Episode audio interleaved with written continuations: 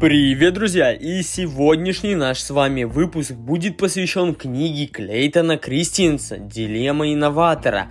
Как из-за новых технологий погибают сильные компании». На сегодняшний день является классической литературой по стратегическому планированию – Речь в ней идет о том, что многие компании терпят крах по той причине, что стремятся делать все правильно. Они могут ориентироваться на мнение потребителей, вкладывать средства в многообещающие инновации и идти по шагам успешных компаний, но все равно потерпеть поражение – Представленная в книге информация является превосходным материалом для размышления, так как носит преимущественно теоретический характер и направлена на ознакомление читателя с проблемой. Как бы то ни было, представление любого человека, прочитавшего книгу о том, как управлять современным бизнесом, в корне изменится. Давайте немножечко вам расскажу о Клейтоне Кристиансе. Клейтон Кристианс – бизнес-консультант, предприниматель, профессор делового администрирования в школе бизнеса Гарвардского университета и разработчик теории инноваций.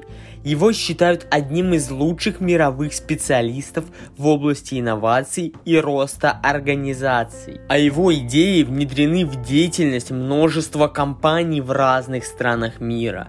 Сегодня Клейтон Кристианс вместе с компаньонами руководит консалтинговым фирмой InnoSight и еще несколькими организациями. В 2011 году он стал самым влиятельным мыслителем делового мира. И приступим о книге «Дилемма инноватора. Как из-за новых технологий погибают сильные компании». Предлагаемая вашему вниманию книга состоит и из раздела благодарностей, введения и двух больших частей, включающих в себя 11 глав в общей сложности. Заключительный раздел посвящен личности автора, и я бы хотел познакомить вас с некоторыми из наиболее интересных, по моему мнению, особенностей книги. И начнем мы с введения. Любая компания сегодня должна находиться в состоянии постоянного развития, так как без него не может быть ни прибыли, ни желаемых рыночных позиций. Но для движения по пути развития необходимо использовать инновации и новые технологии. Результат этого процесса способен удовлетворить потребности клиентов – в процессе деятельности организаций не все идет по намеченной схеме, и даже вроде бы продуманная модификация производства может привести к поражению. Именно в этом случае инновация и является крайне отрицательным явлением. Чтобы это понять, следует сказать о том, что инновации могут быть двух видов. Первое – это инновации поддерживающие – свойственны крупным рыночным игрокам, направлены на поддержание рыночного положения, привлечение новых и сохранение имеющихся клиентов. И второе – инновации подрывные, свойственные новичкам, склонным к риску и действиям в условиях неопределенности – Крупные компании нередко не обращают внимания на такие инновации, что в будущем может выйти для них боком. Наша задача разобраться с тем, почему крупные компании терпят неудачи, взаимодействуя с инновациями, а также понять, как ими можно управлять. Дилемма инноватора номер один – зависимость от мнения потребителей и инвесторов – Желание компании заниматься производством и избытом востребованного продукта вполне естественно. Но это заключает их в плен заинтересованных лиц, то есть инвесторов и потребителей. Эта зависимость также не дает компании принимать рыночные вызовы, так как все нутро компании подчинено поведению заинтересованных лиц – Ресурсы компании распределяются по конкретным направлениям, заданным рынком. Отсюда и стоимость создается, исходя из желаний потребителей, решая финансовый вопрос в их пользу. Если на какую-то услугу есть большой спрос, значит будет и желание получить от нее максимальный доход.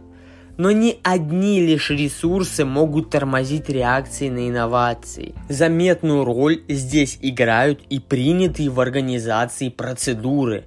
Они призваны ограничивать доступ лиц, которые принимают решения к общей базе альтернативных решений. Помимо всего прочего, инвесторы, о которых уже говорилось, являются препятствием на пути финансирования и коммерциализации подрывных инноваций, так как они подразумевают немалый риск. В дополнение к этому они служат причиной появления нового направления бизнеса. Чтобы избежать столкновения того, что прибыльно, с тем, что перспективно, эффективные менеджеры притворяют в жизнь подрывные инновации, на которые есть потребитель, применяют ценности и процедуры от главной организации, закрепляют за подрывными инновациями недорогие ресурсы и выходят с подрывными проектами на соседние рынки, где могут быть оценены их технические характеристики. Дилемма инноватора номер два – стремление выйти на рынок выше. Успешная компания всегда руководствуется своими принципами. В процессе создания цепочки стоимости основной стратегией здесь является непрерывный рост. Исходя из этого, руководство все чаще принимает решения о продвижении вверх, выходе на более крупные рынки. Отсюда получается, что график продаж выстраивают по восходящей.